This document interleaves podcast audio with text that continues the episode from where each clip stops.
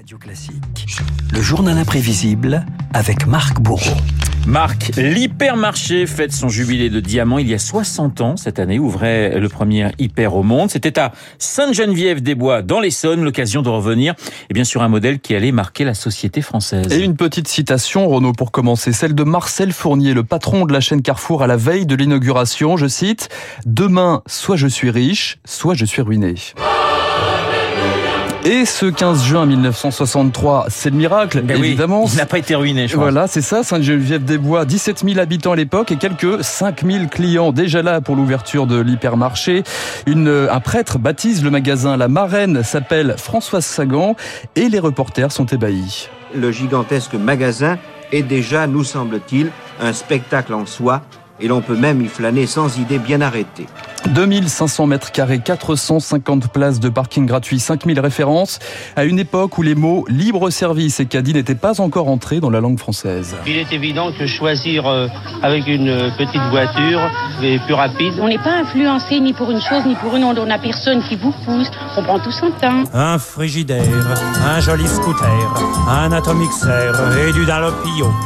Une cuisinière avec un four en verre, des tas de couverts et des pelles à gâteau. Et oui, ce 15 juin 63, on ne parlait pas de chariot de course, mais de petites voitures, ce symbole des 30 glorieuses où l'on met tout, du jambon et des chaussures, des lampes et des salades. Le samedi, nous passons 2 tonnes de beurre, 5000 litres de lait, 10 000 melons. 10 000 melons quand même, l'hypermarché achète en gros et révolutionne l'espace. Le client devra toujours aller chercher l'alimentation au fond du magasin. Le long de son parcours sont disposés des rayons pièges, des rayons attractifs, afin de la citer à flâner. D'une manière générale, l'amoncellement des marchandises, la variété des produits, la liberté apparemment totale, la musique, tout concourt à créer une ambiance que l'on veut euphorique. Il m'a fallu bousculer, piétiner, insulter des bonnes femmes excitées qui m'empêchaient toujours d'atteindre mon fameux rayon. Une ouverture jusqu'à 22h et le dimanche matin, la clientèle est emballée et la cible, ce sont les femmes. Je viens, je vous dis, c'est parce que c'est facile, c'est tout sous la main, quoi. Je n'ai pas à perdre mon temps. C'est pratique, au moins euh, pour le parking et tout. La ménagère se trouve impuissante devant toutes ces ventes. Moi, je me souviens avoir bu un café, un fait, et, et bu religieusement parce que la tasse était très jolie, et, et prendre le café. Voilà, tout est dans l'emballage. Des promos alléchantes et des prix cassés. C'est le souvenir du tout premier client de l'hypermarché de Sainte-Geneviève-des-Bois. Il avait 11 ans à l'époque. J'étais le premier à courir dans les allées de cet immense magasin, parce qu'à l'époque on était habitué qu'aux petites épiceries. Et j'ai évidemment été vers les bonbons. Et j'ai acheté deux paquets de chewing-gum pour le prix d'un paquet à l'épicerie du coin. C'était totalement magique. La maison a fait place à l'usine et au supermarché. Les arbres ont disparu, mais ça sent l'hydrogène sulfuré. Les grandes surfaces. Nino Ferrer. Voilà, donc Ah ouais. le chantait Nino Ferrer. Les grandes surfaces, leur prix bradé de 20% en moyenne sonne le glas d'une certaine époque, celle des petites épiceries. Les amours, ça va bien ce matin? Ça va. Eh ben, ça va Oh, moi ça va au poil. Ça va au poil. Dès la fin des années 60, pourtant, certains commerçants accusaient le coup. C'est lamentable.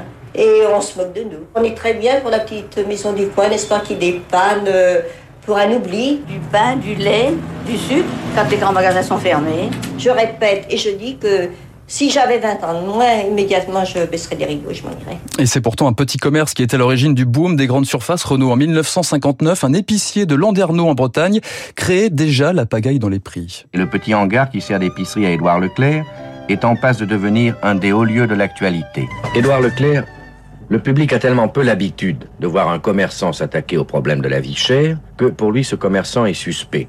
Devant cette résistance des commerçants et de tous ceux qui ne voulaient pas comprendre, il y a eu des moments de dépression.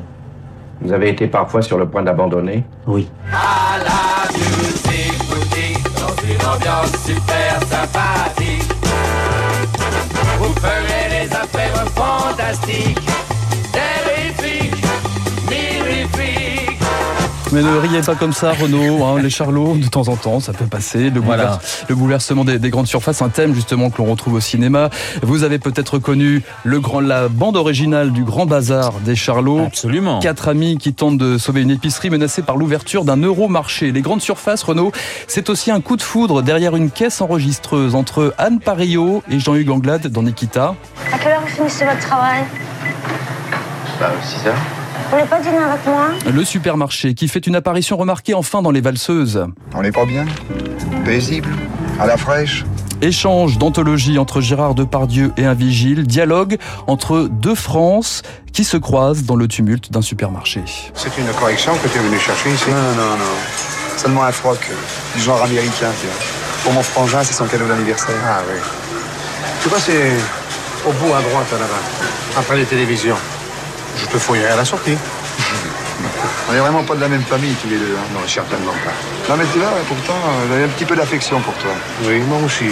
C'est le dragueur des supermarchés, celui qui porte les paniers et qui s'occupe, et qui s'occupe, et qui s'occupe de vos bébés. Le don Juan des ménagères, avec son cœur de camembert. C'est Dutronc, ça C'est Jacques Dutronc, exactement. Ah, bah écoutez, elle m'avait échappé, celle-là. Ah, comment elle s'appelle, non Euh, Le dragueur du supermarché. Le dragueur hein. du Voilà, supermarché. il a fait des Playboy, voilà. donc pourquoi pas. hein. Et ben voilà, Marc Bourreau, le dragueur du supermarché, c'est lui. Si vous le croisez, attention. Cet homme est redoutable. Le journal imprévisible, signé Marc Bourreau, comme tous les matins, sur l'antenne de Radio Classique. Merci Marc, il est 7h55 sur Radio Classique. Dans un instant, nous allons retrouver David Barou et son décryptage.